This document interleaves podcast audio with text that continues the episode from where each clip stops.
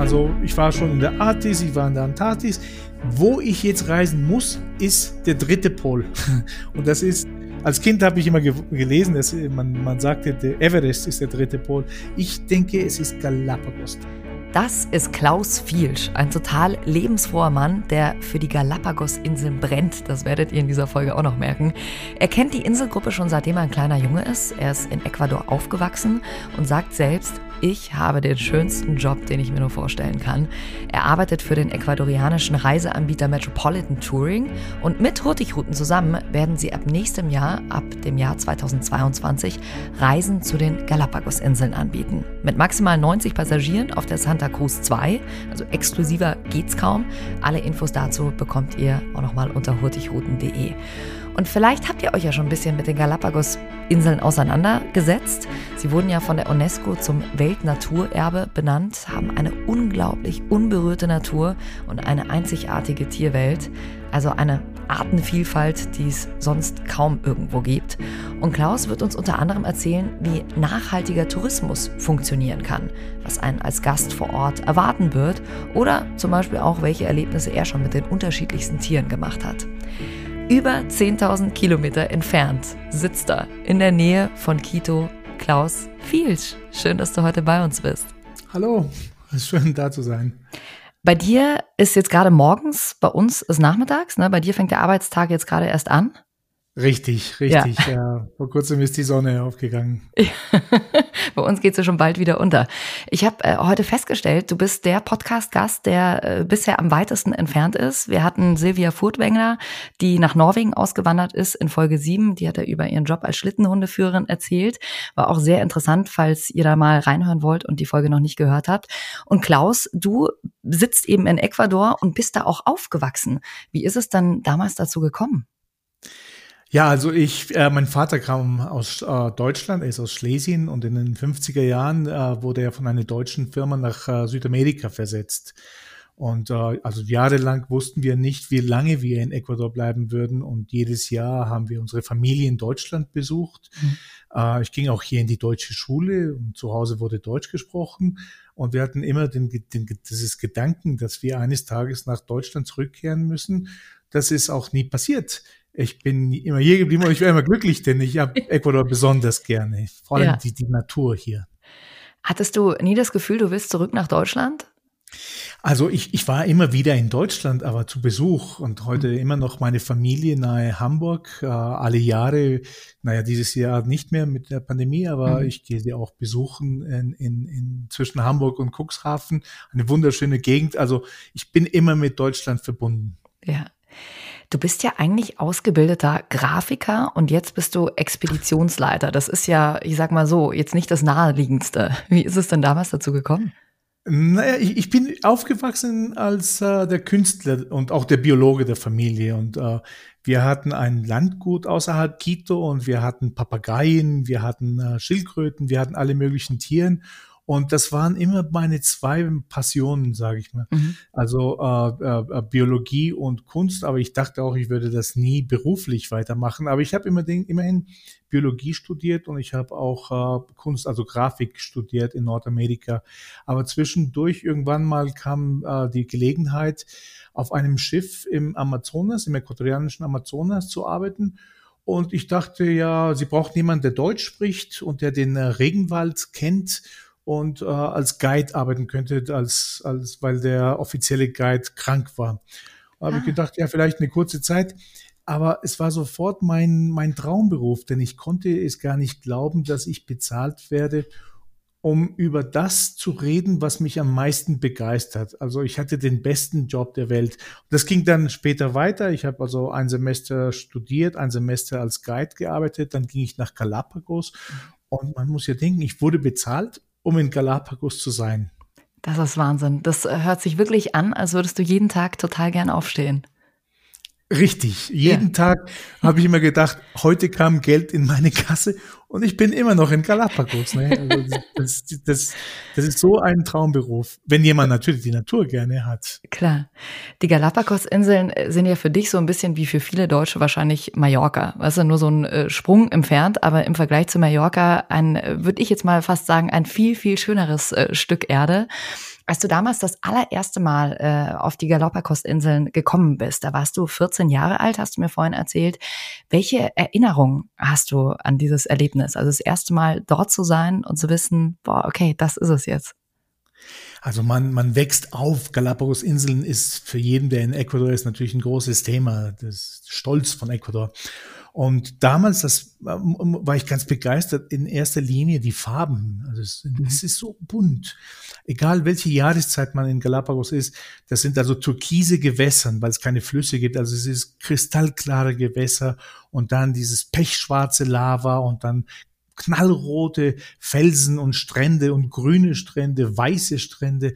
Also die Farben, das begeistert einem sofort.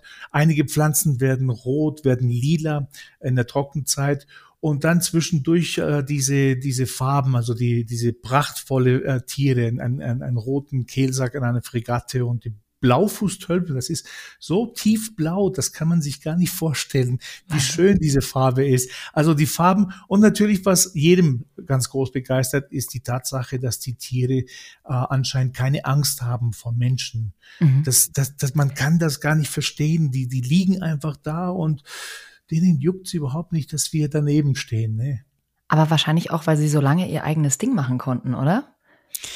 Ja, das, das ist ein, was man jahrelang immer gesagt hat, die Tiere haben keine Angst vor Menschen, weil sie keine Menschen kannten, aber man glaubt, es geht in eine andere Richtung. Es ist eine, ein, ein, ein, ein, ein, ein, ein Problem allerdings. Äh, das sind Tiere, die haben instinktmäßig nicht eine mechanische Reaktion auf Angst. Also ähm, die, die, dass der Kreuz, Kreuz äh, äh, Herz Fall schneller läuft. Herzschlag. Dass, richtig, mhm. dass man schneller atmet, dass die Körpertemperatur steigt, dass vielleicht Adrenalin in die, äh, in die Muskeln gepumpt werden. Das bereitet einem, um wegzurennen. Mhm. Das ist eine normale Reaktion auf Angst, die in Galapagos nicht da ist. Das ist einfach ein, ein genetisches Problem. Aber weil es keine Feinde gibt in Galapagos, konnten die auch äh, damit überleben. Sie haben nicht in mechanischen Reaktionen investiert. Deswegen haben sie das verloren. Wenn jetzt aber ein, äh, ein Räuber käme, ein, ein großer Hund, eine große Katze, da würden alle diese Tiere aufgefressen und die rennen einfach nicht weg. Wahnsinn. Lass uns gleich mal noch mal ein bisschen mehr über die Tierwelt sprechen. Da gibt es ja auch Tiere, die wir hier überhaupt nicht kennen bei uns. Die Galapagos-Inseln, die bestehen ja aus 13 größeren Inseln. Die sind größer als 10 Quadratkilometer. Ich versuche immer zu beschreiben, was das könnte jetzt so ein kleiner Vorort von München sein, ungefähr in der Größe. Ähm, und dann gibt es noch ganz viele kleine Inseln. Hast du denn eine, kann man das sagen, eine Lieblingsinsel oder einen Ort, wo du besonders gern bist? Die Frage wurde mir oft gestellt, als ich Guide war und ich habe immer gesagt, alle Inseln sind gleich faszinierend, weil es wirklich Fernandina zum Beispiel eine riesengroße Insel, die ist fast, äh, also Isabella ist 1700 Höhenmeter hoch, also mhm. die ragt über das Wasser. Dann gibt es winzig kleine Inseln, das ist nur ein Schweißschlackenkegel und das ist eine kleine, winzig kleine Insel. Aber ich, ich muss ganz ordentlich sagen, ich habe mal irgendwann eine Liste gemacht und da waren Española, in erster Linie, dann kam Fernandina, Nordseemor mhm. und Genovesa. Und das sind Inseln, wo man äh, also wirklich, man kommt hin und die, äh, dieser vulkanische Boden und die Tiere, die überall rumliegen, das sind jede ganz andere Inseln, aber sehr, sehr, sehr, sehr spezial. Und als Guide kann ich sagen, wenn wir diese Insel besuchen, dann wissen wir schon, also die Leute von erster Minute die sitzen da und staunen und haben einen offenen Mund und wissen gar nicht, was zu fotografieren ist. Allerdings zur Größe habe ich mal festgestellt, das ist die Hälfte von Schleswig-Holstein. Das ist die Landoberfläche von Galapagos. Von den ganzen Inseln zusammen. Von ganzen Inseln ja. zusammen. Also es ist sehr, sehr groß. Und ich glaube, was den Leuten am meisten begeistert, wenn man so, wenn man in Galapagos landet, ist, das sind riesengroße Inseln. Und da ist also eine ganz große äh, Oberfläche von einer auf die andere. Man denkt manchmal, es sind eine Menge ganz kleine Inseln. Auch wenn man in Google äh, sucht, dann findet man manchmal so ganz viele kleine ja, äh, grüne ja. Inseln. Das ist irgendwo in Asien, aber es wird als Galapagos äh, gekennzeichnet. Ich ja. weiß nicht warum. Ist es äh, für dich denn noch was Besonderes, wenn du da hinkommst? Ja, ja, ja, ja auf jeden oder? Fall. Ich habe 14 Jahre dort gelebt und gearbeitet und äh, ich würde sagen, wenn ich nochmal 14 Jahre dort leben würde, dann würde es immer noch so sein, dass kein Tag langweilig ist. Ja. Weil du jedes Mal irgendwas Neues äh, noch entdecken kannst vor Ort, oder? Richtig, richtig. Und weil wir keine richtige Jahreszeiten haben. Die Tage sind in Ecuador und in Galapagos, wir sind hier vom Äquator durchquert, äh, die Tage sind zwölf Stunden lang, die gleichen selbst Stunden jeden Tag und die Nächte sind zwölf Stunden lang. Also es ist vollkommen egal, ob ich jetzt in September oder ob ich in März komme. Äh, äh, es ist sehr, sehr ähnlich. Es gibt einen Klimaunterschied, ähm, äh, mhm. ein, ein, paar etwas äh, kältere und etwas trockene äh, Monate, aber in allgemein gibt es keine Jahreszeit. Das heißt, für die Tiere gibt es auch keine Saison, für die meisten Tiere also fast 100 Prozent, gibt es keine äh, Jahreszeit, wenn die Blaufußtölpeln zum Beispiel balzen mhm. oder die, äh, die Fregattvögel mit dem roten Kehlsack, sondern es kann ein Jahr mal in März sein, ein Jahr ist es in September, einmal passiert es zwei oder mal dreimal im Jahr, dass die versuchen, sich zu vermehren. Also es gibt nie etwas, was, wo man fühlt, jetzt kommt wieder März oder jetzt kommt wieder, was sind wir, September. Und ich weiß schon, was passieren wird. Ja. Es ist immer eine Überraschung. Wahnsinn. Ja, die UNESCO hat ja das Archipel der Galapagos-Inseln mit ihrer wahnsinnigen Artenvielfalt zum Weltnaturerbe ernannt. Und du hast gerade schon gesagt, die Tiere, eine unglaubliche Tierwelt. Viele waren vielleicht auch schon in ja, Afrika und haben sich die Big äh, Five angeschaut. Auf den Galapagos-Inseln sind es ja die Big 15. ähm, hast du schon alle 15 gesehen? Ja, ja, ja, ja. ja. ja. Die, äh, die Big 15, das ist interessant, denn es gibt hunderte von Arten in Galapagos. Ja. Allerdings die meisten Arten in Galapagos sind endemisch, die kommen nur in Galapagos vor. Und das ist äh, über und unter die Wasserlinie, also auch wenn man schnorchen geht, die viele Rifffische, die man sieht, äh, das sind die, sehr viele davon sind auch endemisch, die kommen sonst nirgendwo vor. Mhm. Ähm, aber irgendwie für einen Besucher haben wir den Job etwas einfacher gemacht, dass wir sehen, also welche Tiere sind dann mehr interessant als die anderen. Um auf diese Insel äh, Liste zu kommen, diese Big 15, da war äh, die Priorität war, wie lange könnte ich als Guide über diese Art reden, weitere mhm. Sachen erzählen. Erzähl. Und der normale Mensch, wie lange könnte dieser Mensch noch zuhören, bevor es langweilig wird oder halt zu technisch, wo nur ein, ein Forscher weiter zuhören würde. Und mit diesem Kriterium haben wir dann die Liste, auch, wir, wir wollten für erst die Big Five haben, aber es, es ging einfach nicht. Es waren viel zu viele faszinierende Tiere. Und dann kam es auf Big 15 äh, und dann haben wir diese Liste gemacht. Das ist allerdings ein, ein, ein etwas sehr Positives, wenn man auch äh, überlegt, am Galapagos zu besuchen und sehen, äh, welche, äh, welches Itinerar, welches Reiseplan mhm. ein Schiff hat und wie viele diese Tiere dann drin sind. Wir, wir haben allerdings unsere Reisepläne so gemacht, dass wir die meisten interessantesten Inseln und interessantesten Tieren sehen können äh, innerhalb äh, dieser kürzere Zeit. Das ist äh, praktisch eine Woche und dass man so viel wie möglich sieht. Also ich vergleiche das mit einem äh, Espresso. also stark, in, äh, sehr konzentriert äh, und äh, aber in, in, in wenigeren Mengen natürlich. Denn in sehr kurzer Zeit richtig. letzten Endes, ja. Welche äh, Tiere findest du besonders spannend? Also hast du Lieblingstiergruppen? Ja, also das ist natürlich sehr, sehr persönlich. Jeder hat was Interess äh, anderes, aber äh, als ähm, als Guide da, ich war als Kind natürlich sehr begeistert. Ich, ich hatte immer Vögel gerne.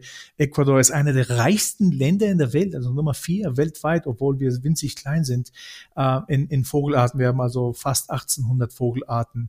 Boah. Die Welt hat 10.000 Vogelarten, 1800 sind in mhm. Ecuador. Ähm, also Reptilien natürlich. Das waren immer meine Favoriten. Aber dann ging es, ich glaube, ich würde sagen Albatrosse. Denn Albatrosse sind riesengroße Vögel. Das ist auch einer, der am schnellsten fliegen kann. Die kann unglaubliche Strecken äh, äh, überschreiten, um, um Futter zu finden. Und äh, es gibt Albatrosse an sich nicht in den Tropen. Die sind, äh, die meisten mhm. Arten sind in den Südhemisphäre und die sind dann dort, wo sehr, sehr starker Wind ständig bläst. Denn das sind so große Vögel, die könnten sonst nicht starten, wenn kein Wind da ist. Die, die, die müssen gegen den Wind rennen, um zum Starten im Meer. Und wenn der starke Wind da ist, dann ist es natürlich einfacher.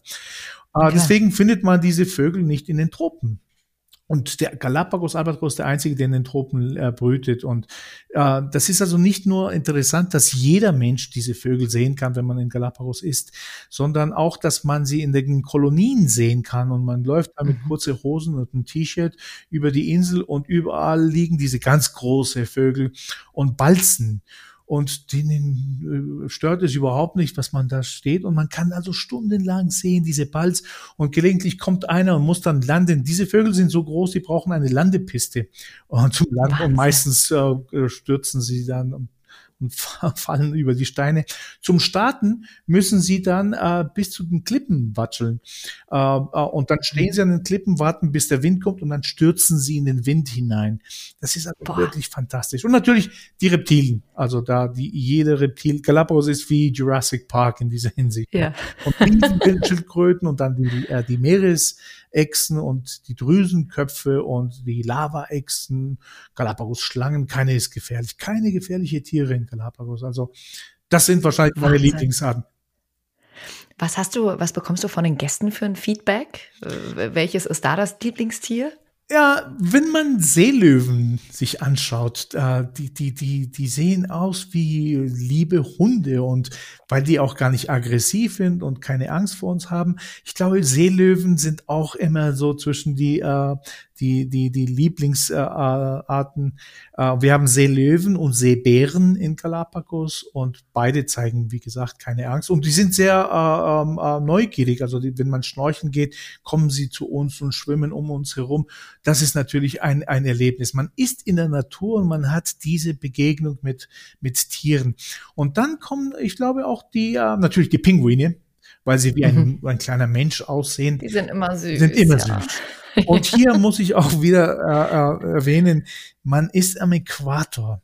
Also man muss hier nicht mit einem Dry Suit, mit einem Neoprenanzug in eiskalte Gewässer reingehen, um einen Pinguin unter Wasser zu fotografieren. Äh, man ist in tropischen Gewässern und man hat Pinguine. Sind winzig klein und es gibt ja wenige davon, also man sieht nicht Massen davon, aber die sind halt da und das ist auch interessant. Und dann die Blaufußtölpel und, und zwar, weil diese blaue Farbe also wirklich äh, faszinierend ist. Blau gibt es nicht als Pigment in der Natur, also diese wunderschöne blaue Augen, ein blauer Himmel, ein, ein, ein, ein blauer Swimmingpool oder wenn man äh, in, in der Karibik ist und äh, in, mhm. irgendwo, wo das Meer so schön blau deutet, das ist immer eine Farbe, die, wo man also stundenlang hinschauen könnte. Ne? Wahnsinn. Vor allem, es ist so faszinierend, weil man das Gefühl hat, so wie du das jetzt erzählt, dass, erzählst, dass das, dass man wirklich in der Natur ist. Also, dass du eben so nah dran bist, als wärst du wirklich ein Teil von der Natur. So klingt's. Ja, ja, also und für viele Leute ist es ganz klar, das ist, was ich seit Kind immer in der Bibel gelesen habe. Das ist, wo Tiere und Menschen am Paradies äh, zusammenleben und keiner stört ja. dem anderen. Ja. ja. ja. Du hast vorhin gesagt, es gibt ja eben auch äh, Tierarten, die endemisch äh, sind auf den Galapagos-Inseln, also wirklich nur da vorkommen. Welche sind das zum Beispiel? Ach, das, die, die Liste ist, ist, ist sehr, sehr, sehr lang. Also mhm. deswegen die meisten Tieren, die fangen mit Galapagos an. Also ich sagte eben Galapagos Albatros. Äh, wir haben den Bussard in Galapagos, äh, das ist der Galapagos-Bussard. Wir haben Pinguin, das ist der Galapagos-Pinguin. Wir haben eine Schlange, das ist der Galapag die Galapagos-Schlange.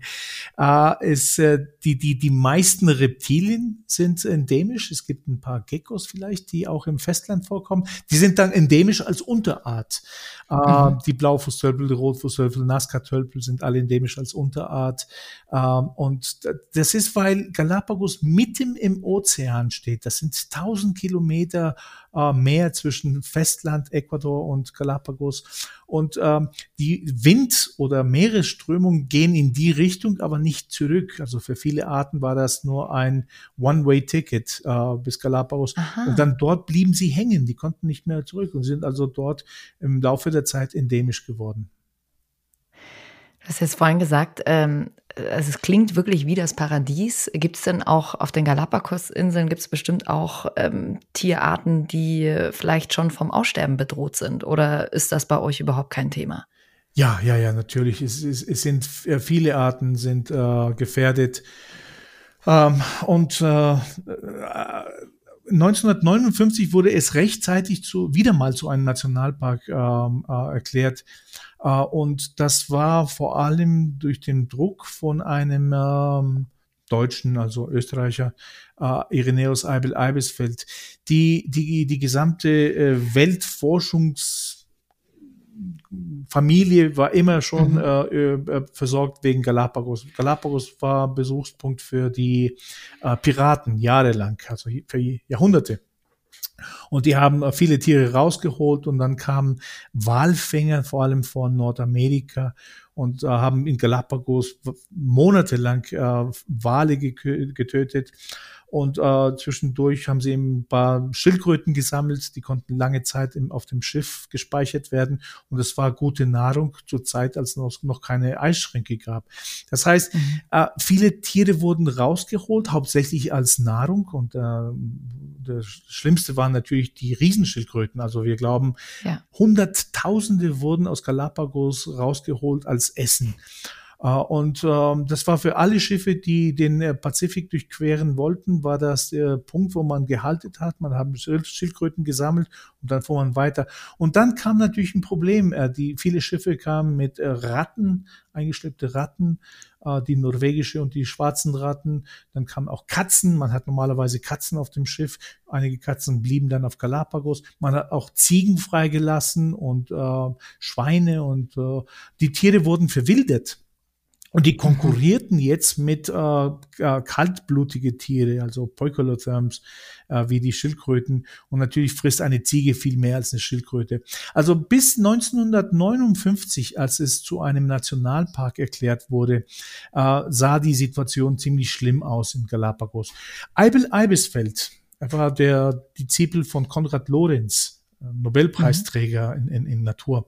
Äh, er behauptete, dass Galapagos könnte als Nationalpark funktionieren, wenn man es so macht, dass Leute, die Natur gerne haben, nach Galapagos kommen.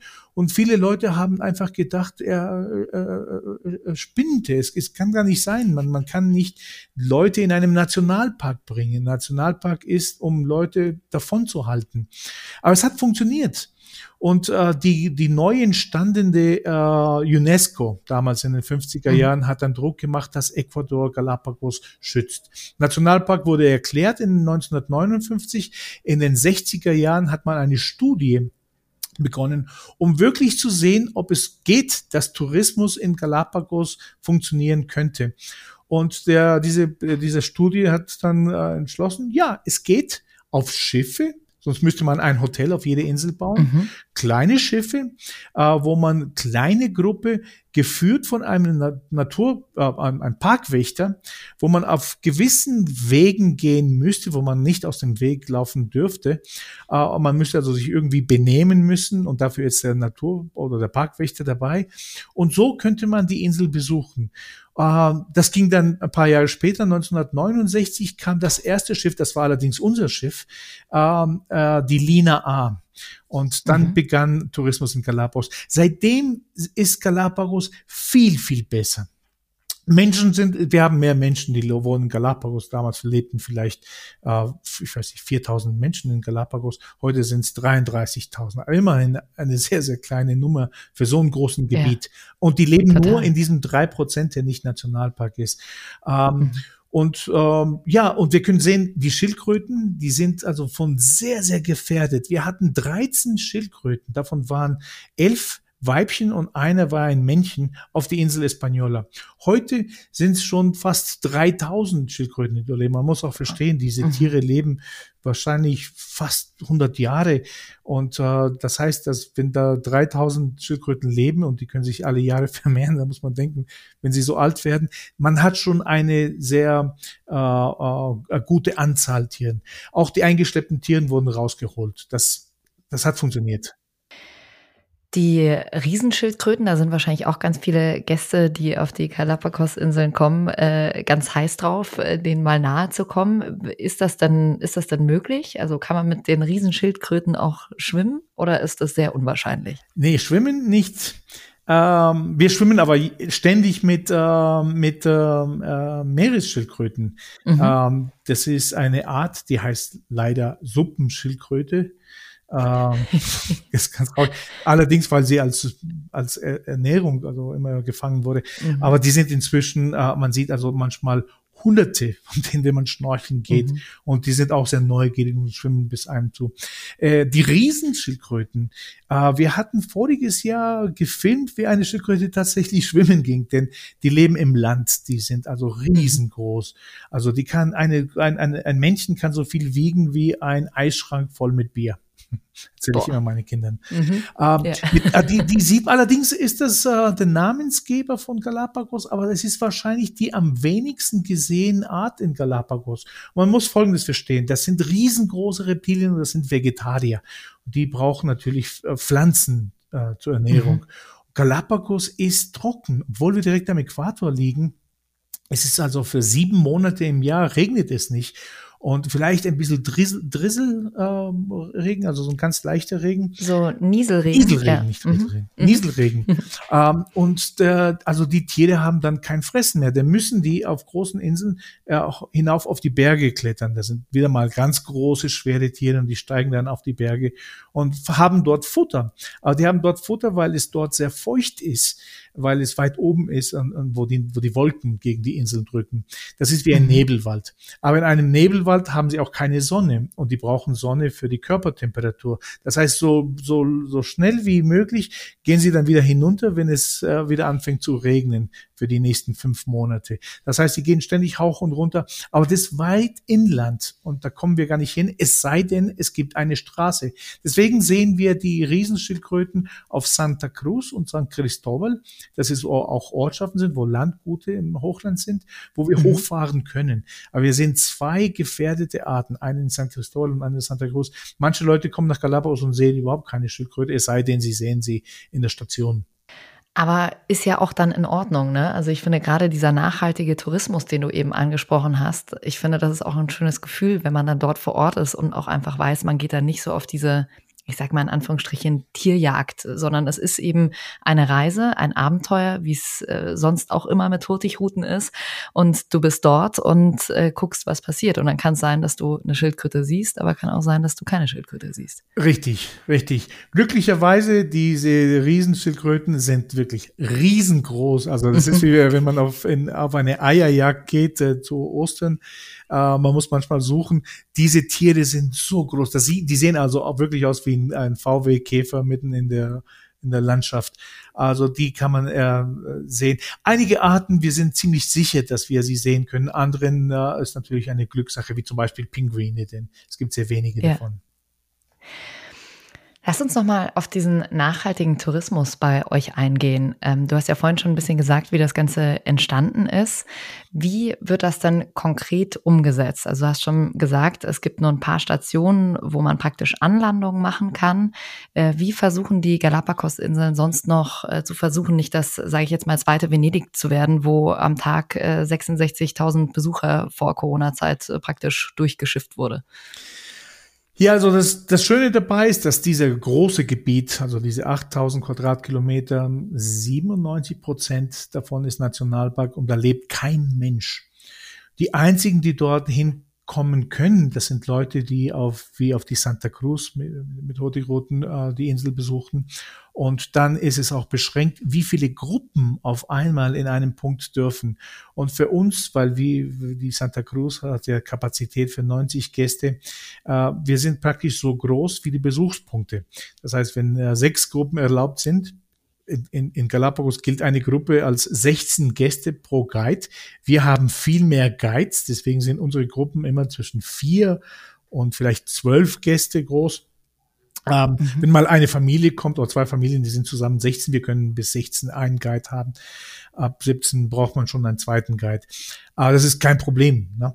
Ähm, aber das sind kleine Gruppen, die gehen dann ans Land und man ist halt alleine. Man macht, man steht nicht auf eine Schlange und wartet, bis der die, die, die, die, die Gäste vom vorigen Schiff schon äh, äh, loswandern, dass wir jetzt die Wanderung beginnen, beginnen können. Wir, mhm. wir, wir haben also die Insel gehört praktisch uns, wenn wir Erlaubnis haben, auf diese Insel zu gehen. Ähm, kein Mensch darf alleine auf die Insel gehen, also ständig mit einem Guide. Es ist egal, ob ich jetzt schnorcheln gehe, ob ich jetzt auf eine Paddleboard gehe oder auf Glasboden Bootsfahrt oder ich gehe, ich will einfach äh, am, am Strand liegen. Äh, die Wanderungen auf jeden Fall, nur mit einem Guide. Man darf nicht rauchen, man darf nicht äh, ähm, Essen mitnehmen. Das ist seit 1969 so. Es ist nicht eine neue Regel. Tiere darf, dürfen nicht äh, berührt werden. Man darf auch nicht den äh, klatschen, damit die äh, mhm. alle in die Kamera reingucken. Nichts äh, wird akzeptiert. Wir dürfen nicht de, de, das äh, Verhalten der Tiere ändern.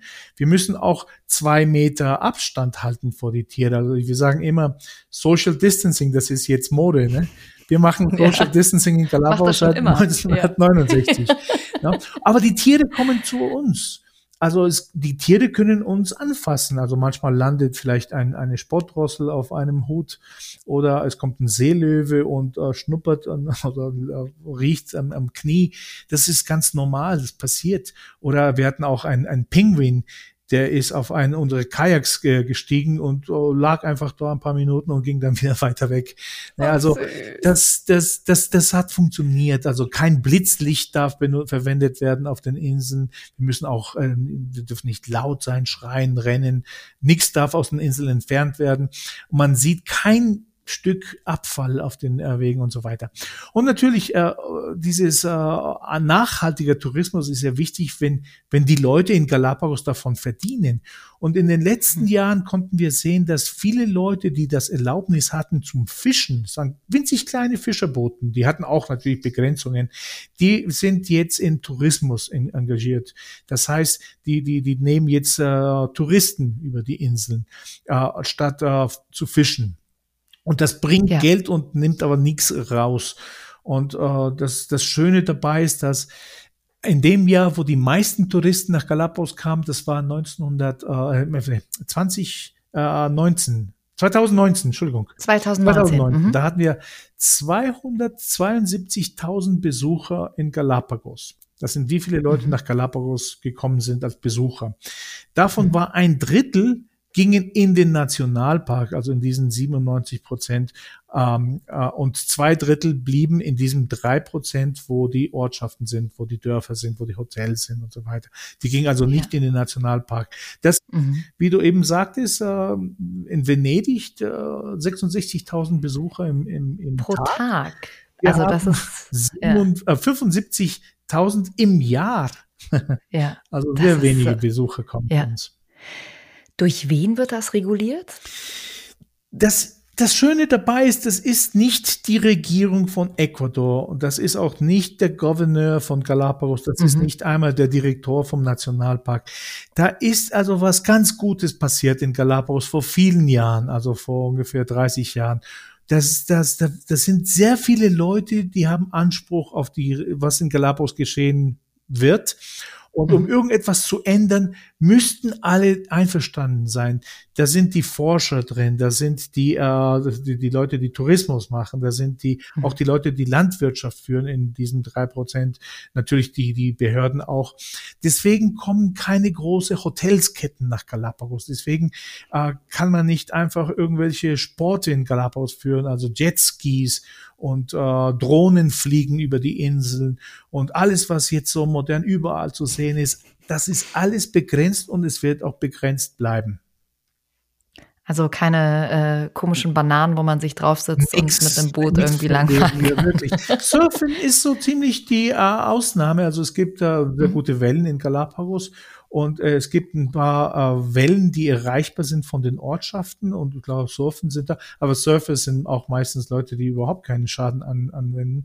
Ja. Und oft surfen sie auch mit den Seelöwen. Und vielleicht als letzter Punkt ist das, äh, es gibt auch eine äh, Regel seit den 90er Jahren in Galapagos, wo man nur Leute von Galapagos äh, beruflich aufnehmen kann. Mit äh, wenigen Ausnahmen. Also wenn man wenn ein Spital einen Chirurge braucht, werden sie ah. den wahrscheinlich in Galapagos nicht finden. Dann darf einer vom Festland Ecuador nach Galapagos kommen und hat auch eine begrenzte Zeit, wie lange er dort arbeiten darf. Das heißt, Galapagos ist fast wie eine Republik innerhalb einer Republik. Äh, und mhm. das hatten wir schon vom, vom Anfang gemacht. Wir haben hauptsächlich Leute von Galapagos in, in unseren Schiffen und Hotels, äh, so dass die ähm, die, die Jobs und das Geld auch in Galapagos bleibt. Wir sind eine Firma, die ist in Galapagos zu Hause. Also die Steuer, was wir zahlen, bleibt für die Provinz Galapagos. Ach, super. Ja. Ähm, wie würdest du denn den prozentualen Anteil an Tourismus in Galapagos ähm, einstufen? Also wie viele Menschen arbeiten dort im Tourismus? Jetzt hat man gemeint, es ist so über 80 Prozent.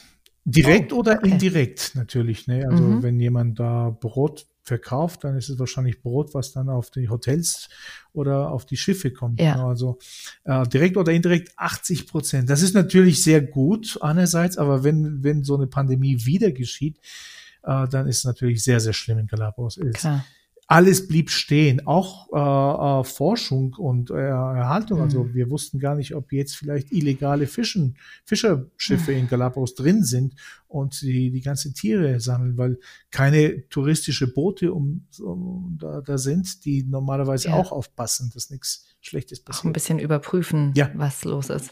Aber so langsam ist ja Besserung in Sicht. Hurtigruten plant ja jetzt auch 2022 das ja. erste Mal zu starten. Ja, allerdings Galapagos war die, der erste Teil wahrscheinlich in Südamerika, der dann offen, wieder offen war, voriges Jahr im Juni.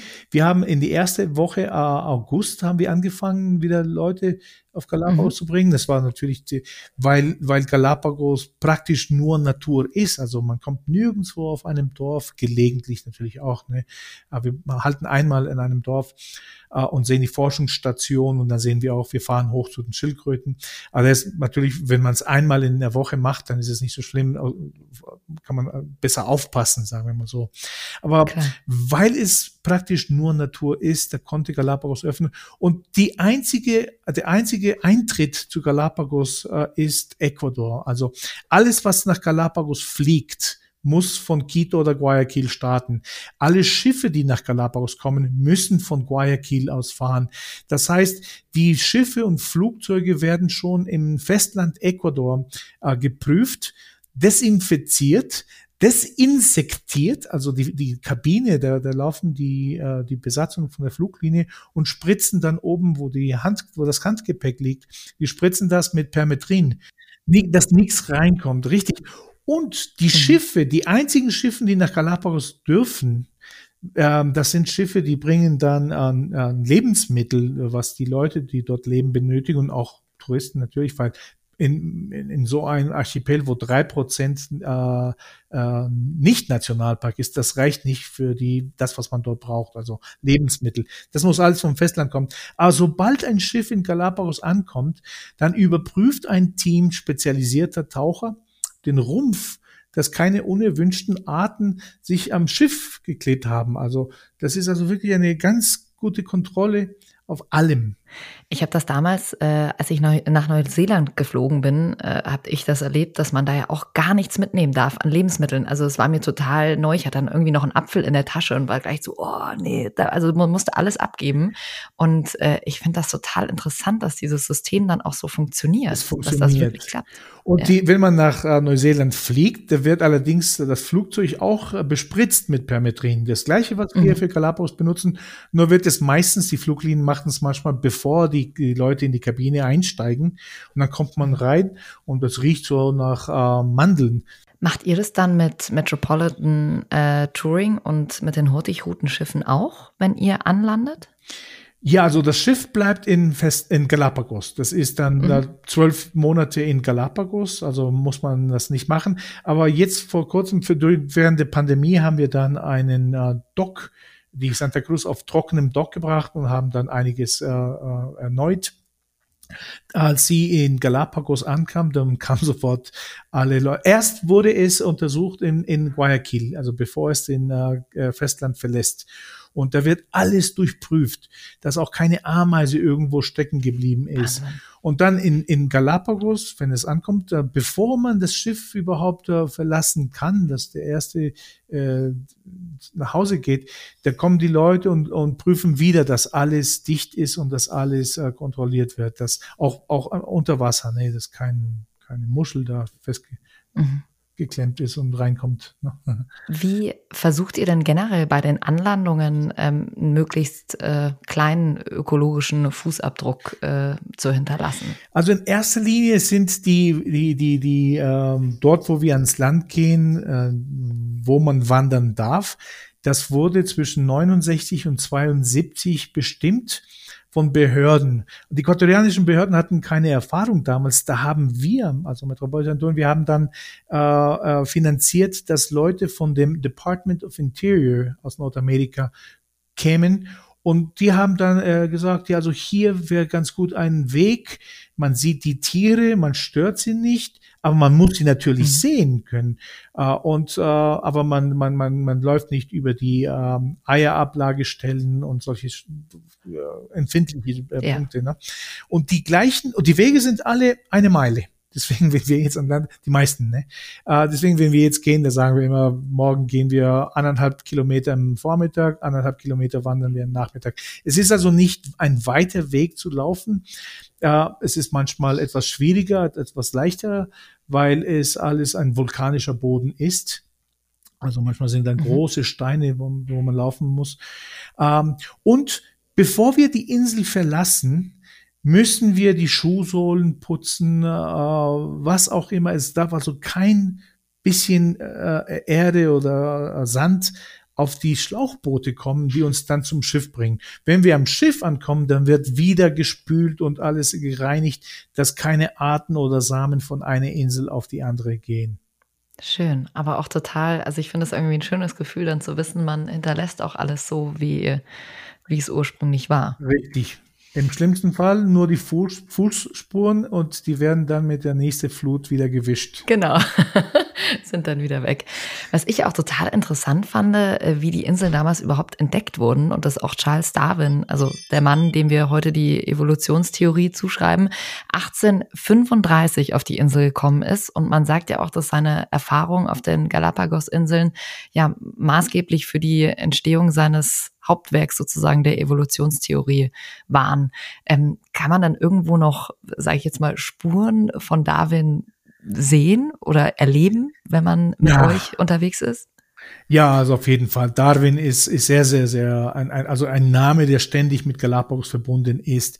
Ähm, er hat die Galapagos-Insel auf die Karte der Europäer gesetzt. Ja. Also bis dann war es bekannt für die Piraten und sonst niemand. Ähm, seine Reise dauerte fünf Jahre und in Galapagos war er nur etwa fünf Wochen und er hat vier Inseln besucht. Die besuchen wir allerdings auch. Ähm, und ähm, er war also, an sich war am Anfang enttäuscht, denn er hätte gedacht, eine Gruppe Inseln am Äquator, die würden dann also grün sein, da regnet es viel und da ist sehr viel Leben am Land. Und er kam im September, der trockenste Monat äh, des Jahres, und er dachte, na, er hätte viel Grüneres sehen wollen, war nicht so äh, begeistert. Aber im, im, im, sofort konnte man sehen, wie er sich auf die äh, Arten interessiert hat. Und ähm, die Riesenschildkröten, die Spottdrosseln, das sind Arten, die dann später einen großen äh, Einfluss hatten auf die Ideen und wo er es auch schließlich als Beispiel benutzen wollte. Ähm, Darwin ist so wichtig. Wir haben einen Berg in Galapagos, der nach ihm benannt ist. Wir haben einen See, eine Insel. Und wenn eine Art nicht Galapagos die und die heißt, dann heißt sie einfach Darwin die und die.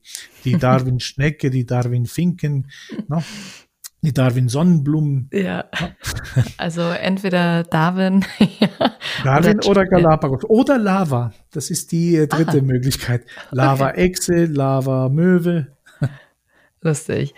Darwin hat natürlich auch äh, ja dafür gesorgt, dass ganz viele Wissenschaftler bei euch sind, oder? Man sagt ja so, das ist ein äh, Freilandlabor, das ihr da bei euch habt.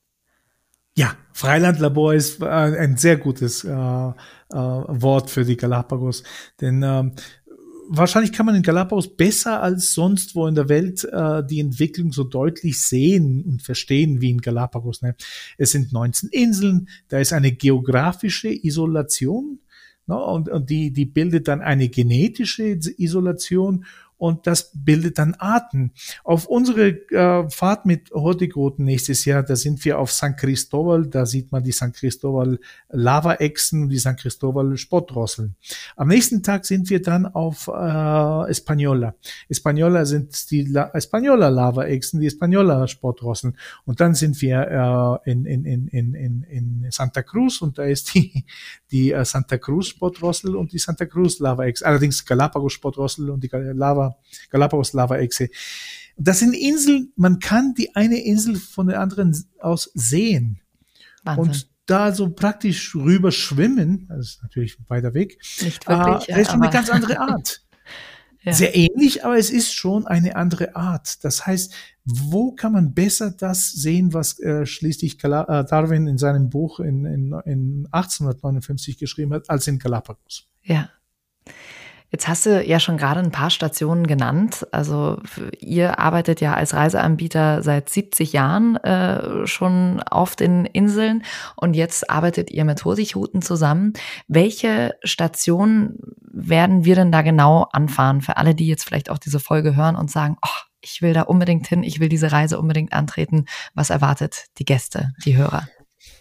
Die, die, die, das Reiseplan ist also wunderschön. Das Reiseplan wurde nicht von Kapitän gemacht. Das, das haben wir mhm. Guides oder ehemalige Guides gemacht. Ja. Und wo man sich vorstellt, wie kann ich eine ideale einen Reiseplan äh, äh, zeichnen. Das ja. muss dann auch Genehmigung kriegen vom Nationalpark, dass da, wo wir hinkommen, nicht schon ein Schiff ist. Mhm. Denn wir sind da alleine und, und dieses Erlaubnis bleibt dann so. Also wir müssen jetzt nicht hier alle Jahre für, für den besseren Reiseplan streiten.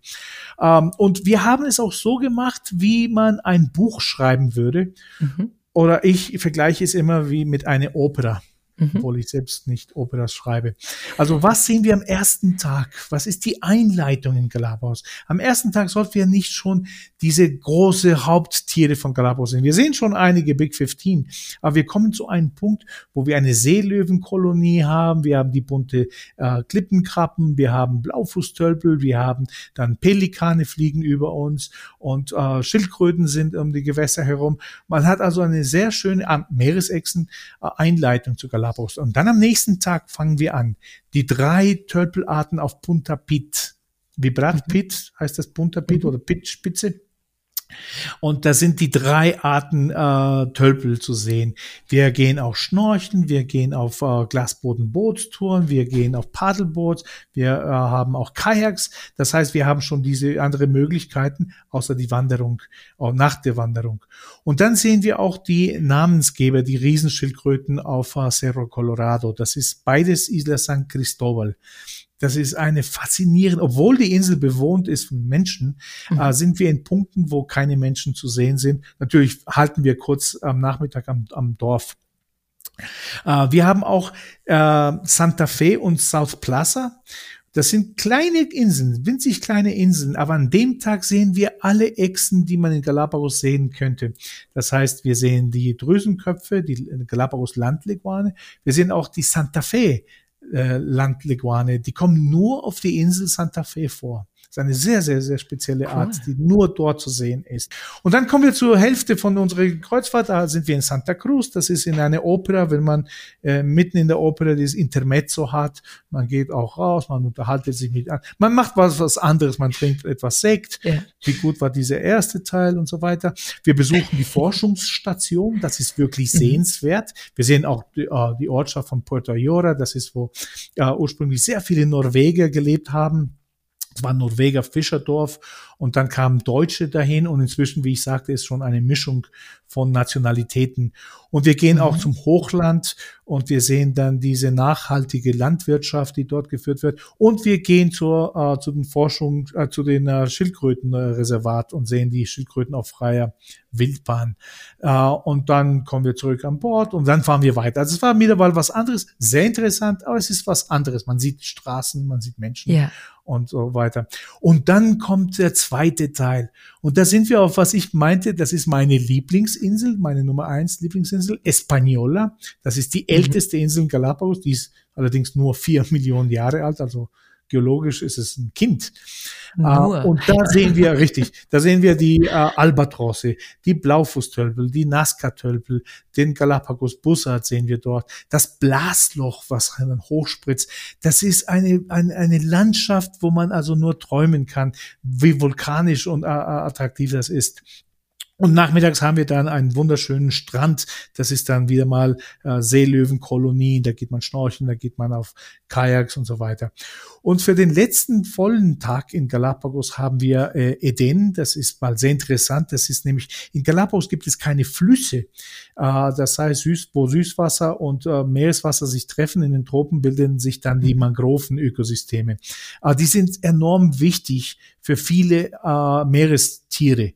Äh, also wir gehen jetzt dort in ein Mangroven-Ökosystem und nachmittags, also der letzte Punkt, den wir besuchen in Galapagos, das ist in eine Opera, wo also wirklich alles losgeht oder in einem Buch, wo man wirklich äh, Gänsehaut kriegt, weil es wirklich der Höhepunkt ist der Reise. Da gehen wir auf North Seymour.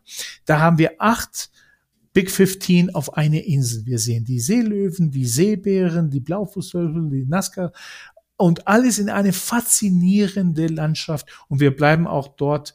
Und am nächsten Tag ist es nur noch ein Katzensprung bis auf die Insel Baltra, von wo wir aus zurückfliegen zum Festland. Das ist also wirklich ein Buch. Was sehen wir am Anfang? Was sehen wir ähm, äh, zuletzt? Wie es so auf äh, Peaks und Valleys geht. Ne? Also, äh, dass mhm. die Leute wirklich zurückkommen. Und das war wahrscheinlich eine der besten Reisen in, in, in deren Leben. Wahnsinn. Ich habe jetzt schon Gänsehaut. Ich bin dabei. Mich hast du überzeugt. Ja. Wahnsinn. Das äh, klingt echt abgefahren. Vor allem, weil man, glaube ich, so ein Erlebnis, wie du schon sagst, es ist, glaube ich, man kriegt Gänsehaut und du kommst zurück und sagst, sowas habe ich noch nie erlebt und werde ich vielleicht auch nie wieder erleben. Wahnsinn. Man kann eigentlich sagen, dass dann so einen ganz normalen Reisetag gibt es eigentlich nicht, oder? Äh, auf eurer Reise. Nein, nein. Das einzige nein. Normale ist, die Tage sind zwölf Stunden lang. Ja. Klaus, was würdest du sagen, ähm, warum passt Hutighuten und Metropolitan äh, Touring so gut zusammen? Ich glaube, ich hatte das Gefühl, äh, ich hab, wir haben einen Verwandten getroffen, der in einem ganz anderen Kontinent lebt, mhm. als wir in, in, Verbindung kamen. Denn wir haben wirklich so viel äh, gemeinsam. Also und wir haben die, unsere Prioritäten sind die gleichen, unsere Werte sind die gleichen. Äh, das, unser Engagement für die für die Umwelt, für die Gemeinschaften. Also vom Anfang an war das eine wunderschöne Beziehung. Ich würde als als äh, Guide sagen eine natürliche Symbiose. Ja, dieses äh, CO2-neutral finde ich auch sehr spannend, äh, als ich das gelesen habe, dass äh, diese ganze Reise klimaneutral ist. Was bedeutet das genau? Ja, also wir haben uns immer schon Sorgen darüber gemacht, denn äh, wie ich schon sagte, also wenn wenn drei Prozent von Galapagos nicht Nationalpark ist und da ist eine gewisse Landwirtschaft, also Tomaten, Gurken, äh, ein paar Sachen werden dort angebaut. Es gibt eine Fischerflotte, die wird also streng kontrolliert, was sie fischen dürfen und wie viel davon gefischt mhm. werden darf in Galapagos. Wir, wir kaufen natürlich so viel wie möglich lokal aber alles andere, für unsere Besucher, alle, selbst frische Meeresfrüchte müssen rübergeflogen werden. Alles, was frisch benötigt ist, muss rübergeflogen werden.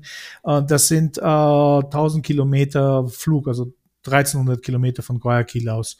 Und ähm, das macht natürlich Galapagos äh, von dem ähm, von diesem CO2-Punkt teuer. Mhm. Und dann auch Treibstoff muss rüber geschifft werden. Und die Schiffe, die Galapagos Guayaquil verlassen, äh, die benötigen zwei Tage, um in Galapagos anzukommen. Puh. Und dann müssen sie alle ge geprüft werden, mhm. dass nichts Schlechtes da ist. Und erst dann darf die Ware, äh, die, was man rüberbringt, das Fracht äh, ausgeladen werden. Das heißt, äh, die Tatsache allein, dass Leute dort leben, bringt schon den CO2-Koeffizient äh, hoch. Mhm. Das heißt, wir mussten immer äh, was dafür machen und äh, wir haben jahrelang gesucht, dass wenn wir was machen, dass es womöglich lokal gemacht wird. In Galapagos wird nichts angebaut, also es gibt es keinen Grund, Bäume zu pflanzen in Galapagos. Das wäre natürlich falsch. Aber im Festland Ecuador, Ecuador ist äh, ist einer der 17 mega diverse countries. Ne? Das sind 17 Länder im Land, die 80 Prozent der Arten der Welt haben. Aber hier wurde auch sehr viel, ähm, sehr viele Wälder wurde gerodet. Mhm. Wir haben glücklicherweise äh, so viele Nationalparks in, in Ecuador. Das ist äh, 20 Prozent der Oberfläche ist Nationalpark in Ecuador. Und wir sind ein, ein dritte Weltland. Äh, ne? ja. äh, es ist also schon ein Ereignis, dass 20, über 20 Prozent geschützt wird. Äh, da haben wir irgendwann mal schließlich äh, äh, Organisationen gefunden in Ecuador, die was Interessantes machen. Die gehen zu den Nationalparken, das Land, was um, um, um, umkreist ist, und kaufen das Land, um es dann privat zu schützen. Und dort werden wieder Bäume gepflanzt und das macht dann einen, einen ähm, Buffer Zone auf Englisch, ne, um mhm. die Nationalparke. Und das ist natürlich sehr wichtig für äh, die Arten, die auch in eine oder die andere Richtung äh, sich bewegen. Und diese Bäume, die hier gepflanzt werden, wenn sie erwachsen sind, sind es nicht äh, äh, kommerziell interessant. Das sind einfach äh, Naturgebiete für die äh, Tukane, für den Puma und äh, für die Tapire. Ne? Ja. Und ihr unterstützt sozusagen äh, diese Menschen ja. auch im Anbau von diesen Bäumen. Richtig, ja. richtig. Uh, und das ist uh, von dem Augenblick, in dem man in Ecuador landet, denn viele Fluglinien machen jetzt etwas Ähnliches. und der Flug nach Galapagos, die, die Reise in Galapagos, auch die Tatsache, wenn ich irgendwann mal geschäftlich reisen muss, also alles bleibt neutral. Super. Und das ist alles auch durchsichtig gemacht. Allerdings machen wir das mit TÜV von Deutschland, dass es durchsichtig bleibt. Ah, okay, das ist ja interessant. Und das Schöne ist, es ist nicht nur CO2-neutral, äh, diese Reise, sondern ähm, auch ganz exklusiv. Also ich war ja echt beeindruckt, als ich das auch gelesen habe. Ihr seid ja mit der MS Santa Cruz 2 unterwegs. Das Schiff ist ja gerade für 90 Gäste ausgelegt. Also es ist ja wirklich eine schön kleine, kuschelige, exklusive Gruppe. Ja, ja. Das ist, äh, wir, wir haben, äh, niemand hat so viel Erfahrung wie wir. Denn in, äh, in äh, 69 als die Amerikaner einen Mann am Mond hatten, hatten wir ein Schiff in Galapagos. Das war die Lina A von uns. Und seitdem haben wir ständig äh, gesucht, was ist ideal. Wir hatten kleine äh, Boote für zehn Gäste, für zwölf, für sechzehn, für zwanzig. Äh, und wir haben äh, weiter gesucht, was ist die ideale Besatzung können wir einen Kapitän, ersten Offizier, zweiten Offizier in einem Schiff für 16 Gäste haben? Ja, wir könnten das haben. Das würde aber keiner bezahlen können. Das ist, das ist ja mhm. teuer, wenn man alle diese Offiziere und die Besatzungen hat in kleinen Schiffen. Dann irgendwann mal kam also die Santa Cruz äh, für 90 Gäste in den 80er Jahren. Und ähm, ähm, seitdem sehen wir auch, was ist, was ist sonst, was wir an Bord äh, benötigen, weil wir so weit weg sind von Zivilisierung, äh, von, von Ortschaften, ähm, haben wir auch einen Arzt an Bord, der ist also absolut notwendig, der ist auch 24 Stunden, sieben Tage in, in der Woche äh, für unsere Gäste da. Mhm. Und ähm, irgendwie blieb das als die Grenze. Jahre später hat der Nationalpark gesagt, das ist die Grenze. Und es mhm. gibt auch sehr, sehr wenige Schiffe in Galapagos. Die meisten sind, haben nur einen Guide an Bord. Die haben also 16 oder weniger Gäste, ist deren Kapazität. Ähm, und ähm, mit 90 konnten wir, wir haben sehr viele Guides an Bord, wir haben Fotografen, wir haben äh, also von Besatzung das, was wirklich dort benötigt ist, um einen Top-Service, aber auch einen sicheren Service anzubieten. Und natürlich unser Hauptthema ist die äh, Expedition, also der Expeditionsleiter und die Guides, weil die ständig in, in, in, in, in Kontakt sind mit unseren Gästen, ist das natürlich ein sehr wichtiger Team für unsere Mannschaft. Und ähm, mit 90 Gäste dann am, schon am ersten Nachmittag äh, kennt der Bartender schon jedem vom Namen her ja. und was sie gerne trinken. Ja. Äh, nicht welche Kabine sie sind, sondern äh, ja, sie sind äh, persönlich. Es ist sehr persönlich. Richtig, ja. richtig. Und und auch im, im Speisesaal die Besatzung kennt dann sofort jedem und man macht auch Freunde. Es ist kein riesengroßer Schiff, wo man also die Leute niemals alle kennen könnte. Hier kann man alle Leute schon am letzten Tag, wenn sich alle verabschieden, da hat man schon Freunde gemacht. Es ist also 50 Kabinen für 90 Gäste ist ein kleines Schiff. Für Galapagos groß, denn die meisten, wie ich sagte, sind winzig klein. Ach Klaus, du hast uns doch schon längst überzeugt alle. Wir kommen dich besuchen. Ähm, was würdest du jetzt äh, unseren Hörern, unseren, ja, vielleicht auch Gästen mitgeben, die sich vielleicht bald auf die Reise machen wollen äh, zu den Galapagos-Inseln? Was sollte man noch beachten? Hast du noch irgendwelche Hinweise oder Tipps? Also in erster Linie, man sollte sich nicht große Sorgen machen, wann man Galapagos äh, besuchen kann.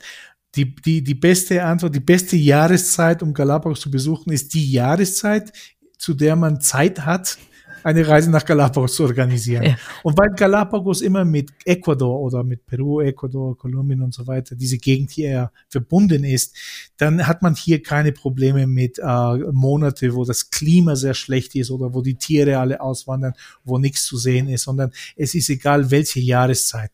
Und wenn man das schon äh, äh verständ, äh, äh, äh, äh, verstanden hat, dann dann ist die nächste, äh, der nächste Tipp ist wahrscheinlich eine frühzeitige Buchung, denn äh, mit, mit 90 Gäste, also hat man manchmal Schwierigkeiten, wieder mal äh, Raum zu finden. Und, und wir sehen jetzt schon diese, diese Verbindung mit Hurtigruten. Das bringt natürlich viele Leute, die schon mit Hurtigruten gereist sind, äh, jetzt auf, was ich als den dritten Pol nenne. Ja. Ähm, also ich war schon in der Artis, ich war in der Antarktis. Wo ich jetzt reisen muss, ist der dritte Pol. Genau. das ist als Kind habe ich immer ge gelesen, dass man, man sagte, der Everest ist der dritte Pol. Ich denke, es ist Galapagos, denn Galapagos ist direkt dazwischen, zwischen Nord- und Südpol, das ist am Äquator. Uh, und Galapagos uh, war wie Artis und Antarktis, wo Wale ge gefangen wurden. Das sind ehemalige Walstationen. Man sieht Seelöwen, Seebären, Pinguine an einer Seite, Seebären auf der anderen Seite.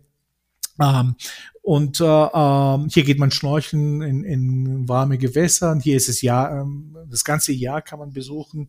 Äh, man geht auf diese Schlauchboote, die Zodiacs an Land äh, und äh, mit äh, kleine Gruppen von einem Naturführer ähm, ähm, begleitet und man sieht Natur. An Bord hat man dann fantastische Vorstellungen äh, über Geschichte, über Natur und so weiter. Das ist, also da muss man schon mit viel Zeit buchen ja. äh, und, und das ist wichtig.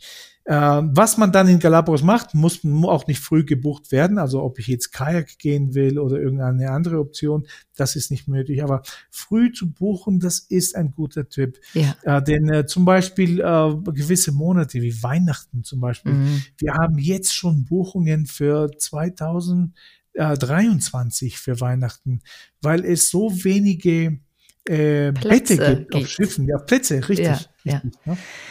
Und als letzter Tipp, wenn ich noch mhm. sagen darf, ist die, die, der Eintritt nach Galapagos ist Ecuador. Und äh, ich, ich, ich, ich weiß in Europa, Ecuador ist ein Land, den viele schon äh, haben es schon ganz klar. Galapagos ist ein, es braucht keine Vorstellung. Ja. Aber Ecuador ist ein winzig kleiner Land. Aber es ist, wie schon sagt, einer der 17 mega diverse countries. Ne, das sind die 17 Länder, die dann so viele Arten haben, also 80 Prozent der Arten der Welt. Äh, Ecuador ist auch einer der 13 Länder, wo die Äquatorlinie äh, durchgeht. Und das, das bringt natürlich sehr viele Sachen vom Klima und von äh, äh, Vielfalt der Arten und so weiter. Ist einer der sieben Anden-Länder. Das ist die längste Berg Gebirgskette der Welt. Einer der fünf Amazonas-Ländern. Amazonas, mhm. das sind sechs Millionen Quadratkilometer. Das ist der größte Regenwald der Welt. Äh, der größte Teil von Ecuador ist auch Amazonas, ist einer von den drei Choco-Ländern. Choco ist der andere Amazonas, der in den Pazifik geht, von dem sehr wenige Leute lesen. Und das ist ein faszinierender Regenwald. Der, der Regen ist mehr als im Amazonas. Und die, An die Anzahl von Arten dort ist also unglaublich, wie viele Arten wir dort haben. Also, dass man auch etwas mehr Zeit bucht, mhm um vor oder nach Galapagos auch Ecuador Ecuador sich noch anzuschauen, ja. Klaus, äh, zum Schluss die letzte Frage. Auf was freust du dich am meisten, wenn du den Gedanken dir schon mal fasst, dass ja, ihr nächstes Jahr mit Hurtigruten unterwegs sein werdet? Auf was freust du dich da am meisten? Also ich persönlich freue mich sehr äh, auf diese Tatsache, als ich noch Guide war und Expeditionsleiter in Galapagos und als ich Leute traf, die in der Antarktis waren und in der Arktis waren oder die in anderen Gebieten Amazonas wo und, und, und, und, und Alaska und so weiter, wo, wo Hurtigruten operiert wenn man dann sieht, was, wie Galapagos reinpasst in deren Erfahrung. Also das ist, äh, äh, ich denke, das ist eine Trilogie. Ne? Äh, Artis, Antarktis, Galapagos. Also hm. jetzt hat man alles erlebt. Es, es, ist egal, ob es in welche Reihenfolge man die drei sieht, äh, aber das zusammen zu sammeln, das ist, äh, also ich würde mich sehr, sehr freuen, äh, Leute zu begegnen, die schon in anderen Stellen mit Hurtigruten waren, jetzt äh, äh, äh, äh, in Galapagos und sehen, wie das alles zusammenpasst. Und wie alles, was Hurtigruten in Artis, Antarktis, wo auch immer, was für die Natur wichtig ist, was für die Gemeinschaft wichtig ist, was für die Besatzung, wie die Besatzung behandelt wird, wichtig ist, das alles zusammen äh, zu, zu hören, wie es sich vergleicht. Ich freue mich jetzt schon auf, auf, auf, auf, auf diese Tatsache. Ja. Du meinst das ist wie so ein Fußball-Sticker-Album, oder? Wo man am Ende dann alle, äh, alle, ja. alle Fußballspieler eingeklebt hat. So ist das dann. Ja, ja, ja, ja, ja.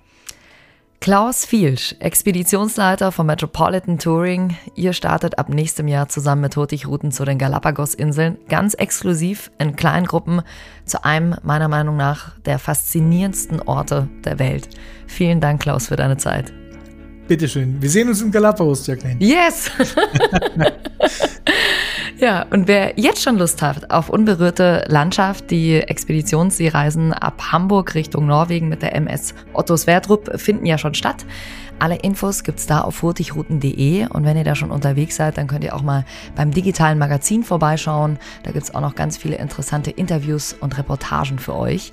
Und wir freuen uns natürlich wie immer über eine gute Bewertung. Falls ihr uns über die üblichen Podcast-Plattformen hört, dann folgt uns auch sehr gern. Dann bekommt ihr immer Bescheid, wenn die nächste Folge draußen ist. Und da kann ich euch schon mal verraten, dass wir interessante Insights über die Kanaren und Madeira bekommen werden.